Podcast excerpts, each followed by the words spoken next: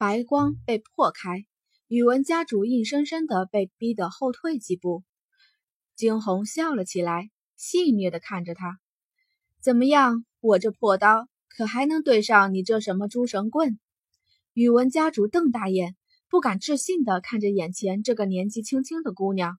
她看上去也不过才十四五岁的年纪，怎么可能有这么大的能耐？再者，之前得来的消息，这个姑娘并非凤凰城之人。往年那些从凤凰学院选拔出来的人，一个个几乎在这凤凰城内全都生存不下来，更别说这个年纪轻轻的臭丫头了。可是事实证明，她想错了。宇文家主脸上又是划过无尽的狠戾。他再一次举起诸神杖，想要再一次攻击上前。他还真的不信这个邪了，偏不信这丫头这么邪门。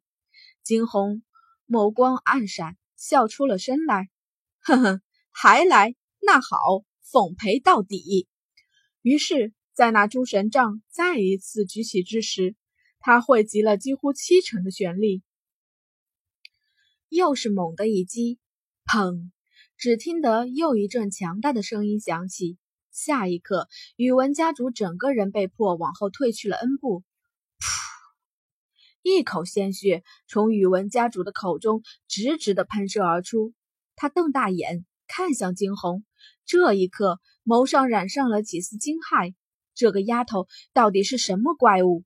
为什么才不过十四五岁的年纪，玄力就如此雄厚？方才那一阵。明显的震动了他的内脏，老东西，我这破刀可还合你意？惊鸿笑了，满面的妖娆。宇文家主眉头一皱，他视线扫过一边，却是发现他所带来的那几个人都与那两个怪物厮杀在了一起。他双手捂住了自己的心口，这里还隐隐作痛着，轻垂下的眼帘掩饰住了他眸中无尽的狠戾。视线不经意间瞥见一边另外一个白色的身影，宇文家主唇角泛起一丝诡异的弧度。之前来的时候就看到他们三个人在一起，如此，宇文家主几乎敢肯定，浮生与惊鸿他们是一道的。他打不过惊鸿，打不过傲孤一寒，他偏不信自己还打不过一边那看上去瘦瘦弱弱的白衣少年。想罢，整个人竟反似是化成了一把黑色的利剑，直直的朝向一边的浮生而去。突如其来的举动是惊鸿所不曾想到的。宇文家主的速度很快，惊鸿瞳孔微微一缩，伸手就欲上前阻止。然而，却是在这一刻，不可思议的事情发生了。只见得一向被哀家视为外人的艾佛生，这一刻周身竟是显现出了无尽的金色的光芒。那金色的光芒之中，隐隐透着强大的气势。就在那黑色的身影撞上之际，佛山周边的保护罩竟是硬生生的将宇文家主弹了出去。砰！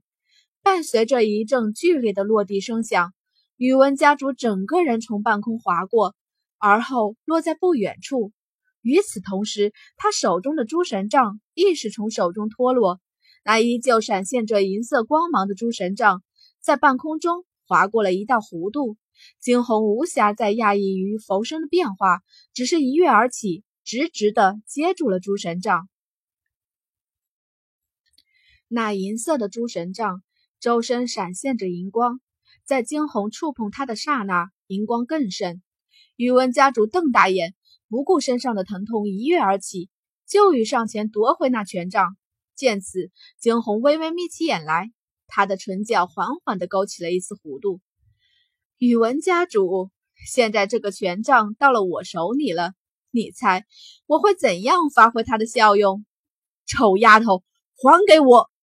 宇文家主面色铁青一片。诸神杖，这是他最为得意的武器。也正是因为他知道自己这一次过来对付的是两个实力不凡的人，这才带了诸神杖前来。想要，哼！那就过来拿呀！惊鸿却只是笑着飞身而起，整个人往后退去了两步。